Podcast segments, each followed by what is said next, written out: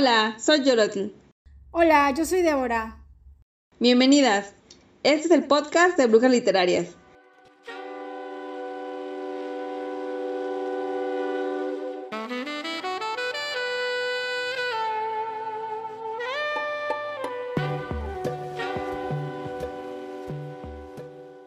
Capítulo 4. Tal vez fuera mejor sentarse, rechazar las mantas, recostar la espalda en la pared rugosa, pasar la mano por la frente y el pelo húmedos, cerrar los ojos. Era demasiado intrincada la trenza de ruidos en la oscuridad, con el pesado tic-taqueo del despertador, la respiración de Alcira, los ronquidos de los padres a través de la puerta, los perros inquietos en la noche, los gallos próximos y lejanos, el propio corazón bombeando subido a la garganta que se asfixia, y encima de todo, pasando por el cuarto sin interrupción, pasando por la noche, pasando por el mundo, el tiempo cargado de cosas que llegan y pasan, llegan y pasan, pero no pueden apartarse.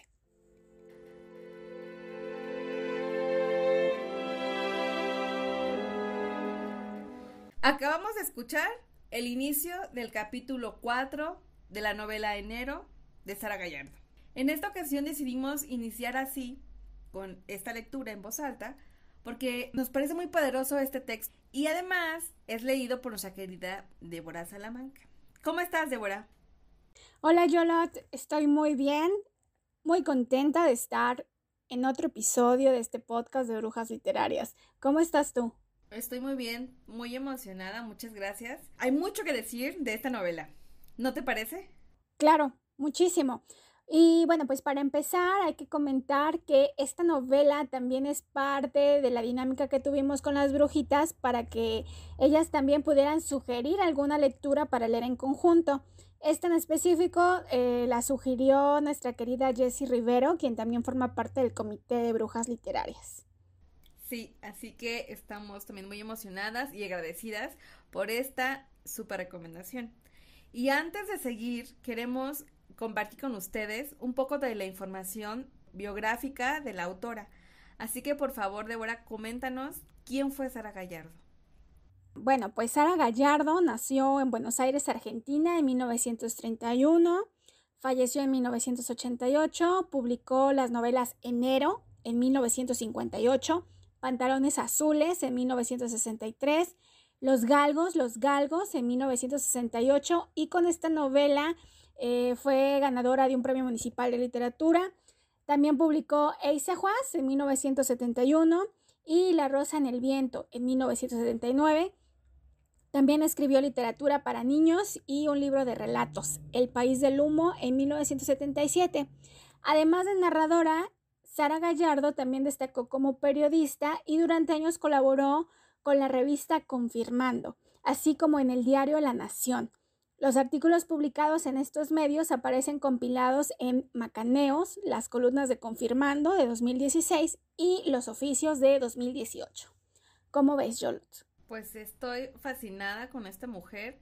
La verdad es que pareciera de primer momento que su obra es corta. De hecho, esta novela lo es. Sin embargo, considero que es extremadamente poderosa, que puede volarle los sesos a, a muchas lectoras quisiera comentarles pues un poco de qué va. Está protagonizada por una adolescente de 16 años que se llama Nefer. Y bueno, lo que hace Sara Gallardo es que nos lleva de la mano de estas angustias y de estos temores que va viviendo Nefer de la, de, antes de que inicie la cosecha. Esto es importante, lo vamos a ver en la novela, porque es emblemático esta temporada. Y también que Nefer atraviesa en una situación complicada. ¿Qué más comentarías tú de la reseña, Débora? Mm, bueno, pues como algunos comentarios generales para darnos una idea de cómo transcurre. Vive en el medio rural, en la Argentina, y pues ha sido víctima de un ataque sexual, la han violado y eh, va descubriendo que su cuerpo empieza a cambiar porque está gestando. Entonces el clima de la novela básicamente pues es de angustia, de pesadumbre, precisamente de Nefer, y se mezclan varios elementos que podemos ver, ¿no? sociales, morales, algunas figuras eh, de poder que inciden sobre Nefer. Entonces es realmente a mí me parece impresionante lo que Sara Gallardo hizo en, en, unas cuantas páginas porque es una novela muy corta. Yo la disfruté muchísimo. No me sentía así desde que leímos precisamente en Brujas a María Luisa Bombal. Para mí ha sido un descubrimiento total leer a Sara Gallardo y yo voy a continuar buscando sus demás libros porque esta novela incluso es poética al describirte algunos sucesos, algunos eventos que son nostálgicos para su protagonista.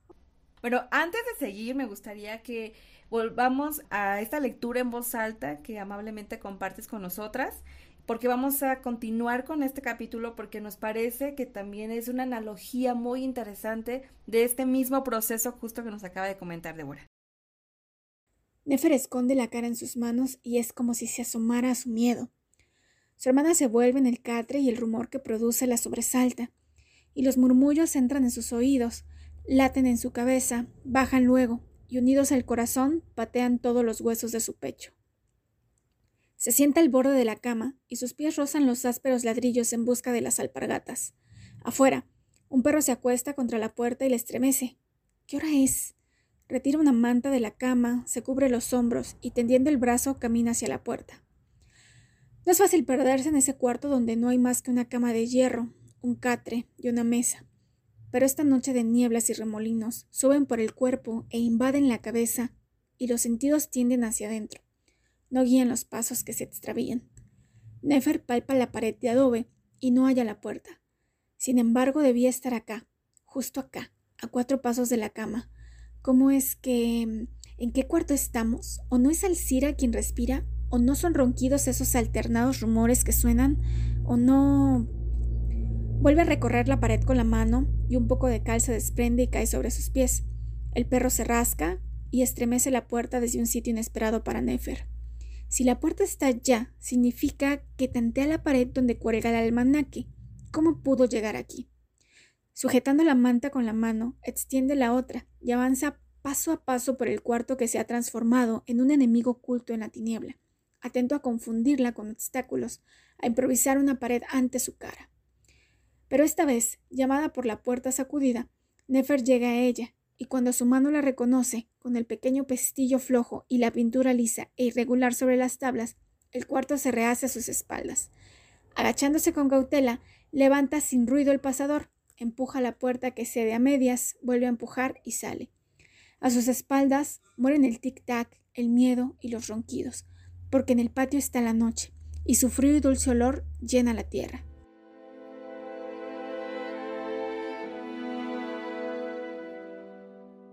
Muchísimas gracias por esta lectura, Débora. Y a mí me gustaría que un poco habláramos de por qué leer Enero de Sara Gallardo. Bien, muy bien. Bueno, pues te tengo que contar, Yolot, que yo lo leí dos veces. Y te voy a contar un poquito de cómo fue mi lectura en la primera y en la segunda ocasión que la leí. La primera lectura fue extremadamente difícil. Yo estaba perdida, yo no entendía nada, o sea, los primeros capítulos yo no, o sea, yo no supe de qué iba. Pero lo que sí supe hasta el final, o sea, de repente eh, es como si Sara Gallardo me hubiera tomado de la mano y, hubiera estado ahí con, la protagonista, con Nefer, viendo toda esta aflicción. Yo no entendía qué fue lo que le había pasado, pero sé que había abatimiento, contrariedad, el desamparo sobre Nefer, sé que estaba afligida, que había eh, ansiedad, eh, pesadumbre contrariedad incluso. Entonces, así me fui ya hasta los últimos dos capítulos. O sea, yo sentía, eh, es, lo sentía a lo largo de toda la novela y cuando me di cuenta iba en los últimos dos capítulos y de repente, bueno, pues ya había yo visto, ¿no? De que iba, en que terminó, cómo fue que terminó y entendí un poco. Pero realmente la sensación fue de, fue de pesadumbre. En todo momento estuve afligida llevando esta carga junto con Nefer. Entonces, desde ahí me pareció espectacular que un texto me, hiciera sentir eso, o sea, que me llevara así en tan poco tiempo. Y luego dije, ¿qué acaba de pasar? Espera, ¿qué pasó? Y dije, no, no puede ser. Y es que regreso entonces a hacer mi segunda lectura. En la segunda lectura encontré cosas inimaginables. Es ahí cuando voy un poco más despacio y empiezo a disfrutar de todas las descripciones de Sara Gallardo. Eh, uno de los capítulos que me gustó más es precisamente el capítulo cuarto, que es el que vamos compartiendo en fragmentos en este episodio.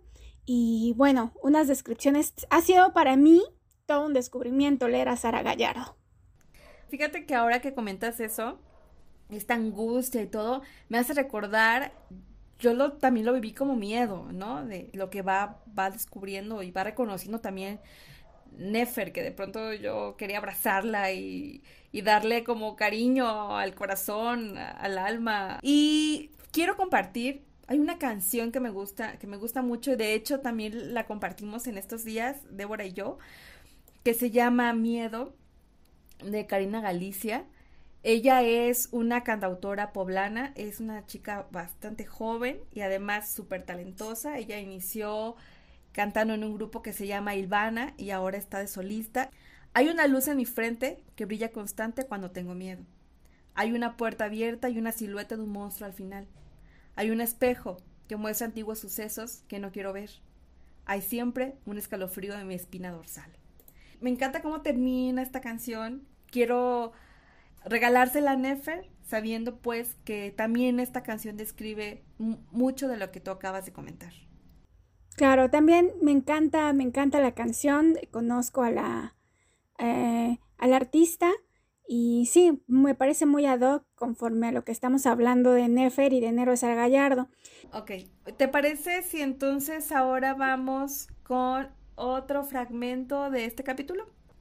Por supuesto. Muy bien, pues escuchemos. El perro lame sus pies y agita con la cola la manta que le envuelve. Lentamente, como un tren que pasara lejano, suena el largo gemido del molino trabado que la brisa inquieta, y los grillos con las ranitas transforman el aire en una inmensa vibración. En la noche pesada de estrellas, Nefer mira hacia el sur, al bultito apenas más oscuro que el monte de Santa Rosa forma contra el cielo y donde desde las tres brilla, roja, la luz del tambo. Pero es temprano aún para verla. Tal vez sea medianoche. Tiritando, deja el corredor, avanza por la tierra pisonada del patio y se apoya en un árbol. Lejos, gritan los teros transmitiendo sus agrias alarmas. Respira profundamente, y el miedo que la oscuridad mantuvo encerrado bajo la piel sale por sus ojos en la mirada que reconoce objetos y distancias como salió por sus manos cuando hallaron la puerta, y al salir la alivian del nudo que la ahogaba. ¿Cuánto faltará para las tres? Aquí en el puesto se levantan a las cuatro, porque la estación queda a una legua y es posible entregar la leche a tiempo para el tren. Pero en Santa Rosa comienzan antes, porque la distancia y el número de vacas son mayores. Tantos meses hace que dirige la mirada hacia el sur, que casi ha olvidado que el campo se extiende en las demás direcciones. Algunas veces se levanta hurtadillas para esperar el instante en que el farol se enciende como una estrella roja y sin saber en qué momento el hermano del negro arrea por el potreo oscuro y en qué momento el negro amarra las vacas u ordeña o carga los tarros en el carro. Sabe todo lo que allí sucede como si viviera en Santa Rosa. Entre las paredes de adobe sus hermanas de su casa, bajo el techo que el negro rehizo con paja nueva. El perro la lame y este calor cercano vuelve a sus pensamientos a sí misma, y con ellos la congoja. Es un peso demasiado grande para soportarlo de pie bajo el cielo inmenso, y Nefer se acuclilla. Apoya la cara en el pelo lanoso del perro y cierra los ojos. Siente que eso es de ella, esa lana, ese calor, ese olor, y no la noche con el vasto olor a hierba amarga de la llanura y el espolvoreo mudo de estrellas. Cuando cierra los ojos, es como si los abriera a su interior, donde crece y vigila su desdicha, y apretando los dientes hunde más la cara en el cuello del perro. Pero no llora. Desgraciada. Soy desgraciada. Más me valiera estar muerta. Sí, más me valiera. Más me valiera morirme ahora mismo. Capitán. ¿Capitán? Capitán se rasca de modo inhábil y bosteza con un gritito como un silbido. Entonces ella lo agarra por dos mechones de pelo y sacude hasta que los dientes lo entrechocan. Capitán es su amigo y cree que está jugando, pero ella sacude en él a la gran confabulación que la cerca, su desdicha confabulada con el tiempo, confabulado con su cuerpo, todos contra ella sola, unidos como un triple gigante impávido.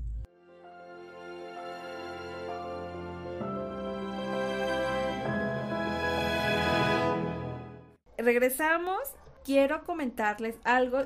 Es el capítulo número uno y que me parece bastante interesante. Creo que podría pasar desapercibido estos elementos naturales. Bueno, no propiamente los elementos naturales, sino más bien como estos sitios o esta vegetación que a mí particularmente como lectora me gusta mucho encontrar en los textos y esto también tiene enero. Hacen mención de su abuela. Su abuela es una es un personaje que aunque ya no está viva, pero sí la trae a cuenta y andaba vagando por las lagunas de Caroe y los campos arenosos. Bueno, y entonces me di la tarea de buscar qué, dónde están estas lagunas y encontré cosas maravillosas. Resulta que es un lugar que está más o menos a unos 500 kilómetros de Buenos Aires y que es todo un complejo lagunar.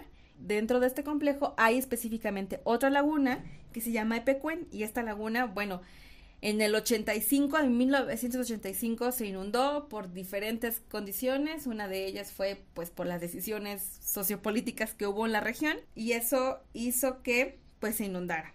Duró inundada muchos años y ya después eh, se construyó pues todo un complejo turístico en el sentido pues que hay hasta un museo regional, un centro de interpretación y entonces pues es un atractivo también turístico.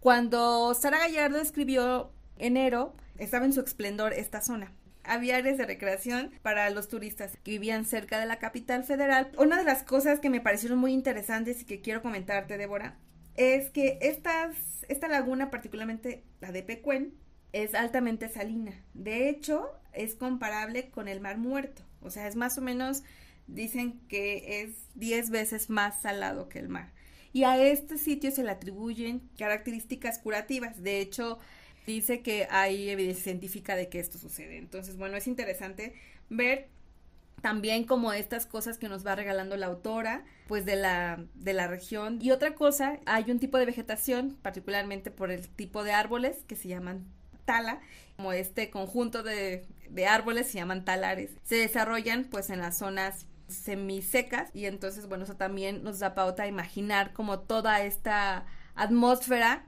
que va muy ad hoc con pues con el propio ambiente de la novela Débora ¿qué opinas?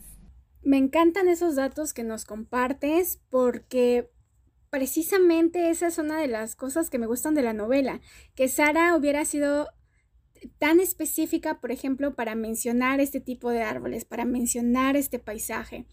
Y bueno, ya lo habíamos comentado anteriormente, ¿no? Antes del podcast, de cómo es que esto pues le va dando esta ambientación totalmente rural y bueno, pues describe, describe estos lugares, estos contextos en donde pues se lleva a cabo la, eh, la trama de la novela. Sí, claro.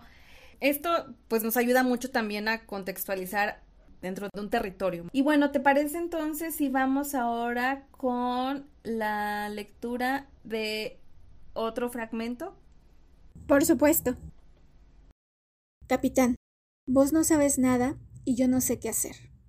Yo pensé, tal vez si me subo a caballo y galopo mucho, tal vez si trabajo muy bruto, tal vez si me duermo muy profundamente podré despertarme sin nada. Yo pensé que si iba a casa de de alguna persona me podría a casa de tal vez si Dios me ayuda. ¿Dios? ¿Y si rezo? ¿Y si rezo un Ave María y tres credos y sucede un milagro? Tal vez el Señor Dios me esté asustando para que rece más porque no soy una rezadora. Pero pocos rezadores hay, y a ninguno le pasan estas desgracias. La Delia, por ejemplo, no ha de ser muy buena, y tal vez Dios la castigue.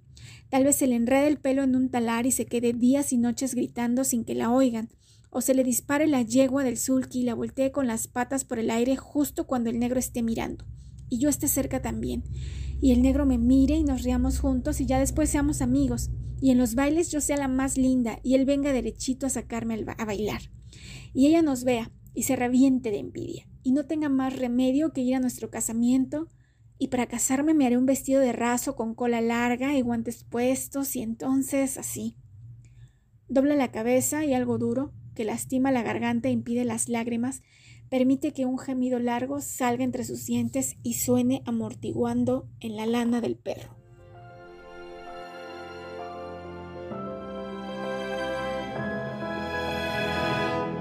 Pues ahora quiero comentarles que estuve leyendo también otra recomendación de nuestra querida Jessie Rivero, que se llama Tierra de Mujeres. Y quiero destacar algo que me gustó de este, de este texto, que es a manera de, ensayo, porque habla eh, de cómo recuperar pues la, la voz de las mujeres que viven en las zonas rurales. Y hay una frase que dice, cómo aprender a mirar las fisuras. Y me parece que eso es justo enero. Porque en enero las fisuras son lo más importante de este texto, que es donde da cabida lo que va atravesando Nefer. Porque además la relación que tiene Nefer con su mamá, pues bueno, no es nada, no es nada llevadera. Ella admira a su papá. ¿Tú qué más quieres comentarnos de ahora? Gracias, Yolot, por esta recomendación. Me parece sí bien importante y que eh, sí va de la mano con esta novela Enero de Sara Gallardo que pues que estamos leyendo en conjunto. Eh, ¿Nos puedes compartir por favor el nombre de la autora? Sí, claro, lo, lo omití por la emoción. Ella se llama María Sánchez, es una española. Eh, a mí me gustaría que comentáramos, ¿sabes qué, Débora? ¿De qué otros temas em, aborda Sara en, en, esta obra? Muy bien, Yolot. Bueno, pues, eh, pues sigo sorprendida porque es una novela que se publicó en 1958 y abiertamente trata sobre el aborto. La palabra aborto está mencionada una sola vez en toda la novela. Lo que va experimentando el, personaje principal es precisamente cómo su cuerpo va cambiando, que está gestando un hijo que no quiere y, y, lo concibe también como un castigo, al igual que lo escuchamos en el fragmento que acabamos de escuchar cuando, cuando dice, bueno, y si Dios me ayuda y si no me ayuda, pero no me va a ayudar porque no le rezo tanto. Entonces, de alguna manera, pues lo concibe como un castigo por parte de, pues, de una institución, ¿no? Que es la iglesia. Ahí también, pues podemos distinguir algunos otros cuerpos de poder, ¿no? Como su familia, pues a través de su madre, quien es quien impone de cierta manera, pues las reglas y cómo se tiene que resolver el problema, los patrones, esta clase alta ah, para quien su familia trabaja y ella también, el Estado, por supuesto, a través de la policía. Cuando, cuando Nefer trata con su familia el tema, lo que le está pasando, pues obviamente pues su familia de inmediato eh, no saben qué hacer, van con un médico y entonces empiezan a decidir cómo resolver este problema. Nefer no tiene voz en el asunto, por supuesto, simplemente es un adolescente y como tal pues no tiene voz ni voto. Y en este caso pues interviene esta figura que son pues los patrones, quienes finalmente a través de convenciones sociales resuelven el asunto que en ningún momento le consultan a Nefer ella qué quiere, simplemente, o sea, Nefer es un adolescente, Nefer no quiere maternar, simplemente quiere ser un adolescente, pensar que sale con el muchacho que le gusta, con el negro y en algún momento salir los dos juntos y lucir un bello vestido. En el caso de la figura de, poder que es pues, el Estado a través de la policía, cuando en algún momento tratan el tema de cómo es que Nefer podría eh, abortar, su madre de inmediato le dice, no, porque te lleva a la policía. Y pues también hay algunas referencias a que las ricas, las mujeres ricas pueden deshacerse fácilmente del problema, pero las pobres no. En algún apartado del libro, en una cita, Nefer precisamente, eh, si bien no se compara con la hija del patrón, y dice, mira, Luisa en este momento está haciendo tal cosa. Entonces, eh, la madre de Nefer en algún otro pasaje menciona así, las ricas pueden llevar la conducta que quieran y ellas siempre van a salir bien libradas porque tienen los medios para hacerlo. Y bueno, pues finalmente recurren a pues a la opción que les proporcionan los patrones, la patrona en específico de, de esta familia y es así como terminan por resolver el problema. Pero lo hacen de qué forma? Pues legitimando el abuso del que fue víctima Nefer. Sí, claro, fíjate que me hiciste como pensar un montón de cosas sobre esta problemática del aborto en condiciones de ruralidad, no únicamente de Argentina, sino de toda América Latina y es, más de, de todo, todo el mundo, porque las condiciones en las que se enfrentan las mujeres para un aborto clandestino es completamente diferenciado a uno que se hace pues en condiciones sanitarias. Quiero traer a cuenta pues esta lucha que han ganado de alguna manera las compañeras argentinas en el 2000, ¿fue el año pasado, Débora? Sí, el año pasado, 2020, cuando por fin se legaliza en toda Argentina el aborto. ¿Sabes? Por eso también sigo tan impresionada. Sara Gallardo escribió esto en 1958. ¿Cuántas décadas después es que se legaliza el aborto en Argentina. Entonces, bueno, a raíz de, del movimiento de la marea verde es que en 2018 empiezan a hablar nuevamente eh, muchos colectivos, eh, muchas instituciones acerca de enero de Sara Gallardo. Y bueno, sobre esto del silencio, quiero también compartir una cita de Chimamanda, Noche Adichie, que ya leímos, además, en Brujas Literarias, y esta cita dice, el silencio es un lujo que no podemos permitirnos. Y justo eso es esta obra de Sara Gallardo. Y ya para ir cerrando, Débora, quisiera preguntarte si quieres comentar algo más. Sí, pues únicamente compartirles que la marea verde llegue a todos lados, que sea, que sea ley, la libre interrupción del embarazo y pues por el derecho a decidir sobre nuestros cuerpos. Sí, esperamos que así sea lo más pronto posible. Ya, ahora sí, a manera de, pues de despedida, les queremos agradecer muchísimo por este acompañamiento en este episodio y queremos invitarlas también a que nos escuchen en el próximo. Vamos a comentar sobre monstruos marinos de Chloe Ardidgis, no sé si la pronuncie bien. Ella es una escritora mexicana radicada en Inglaterra. Y coméntanos también, Débora, dónde es que nos pueden encontrar en las redes sociales. Sí, queridas brujas, nos pueden encontrar en Twitter e Instagram como arroba brujaslit y en Facebook como Brujas Literarias. Y para escuchar este podcast, nos pueden buscar también en Spotify como Brujas Literarias. Les dejamos un abrazo a la distancia, yo lo di mío y nos vemos en el siguiente episodio. Adiós. Adiós.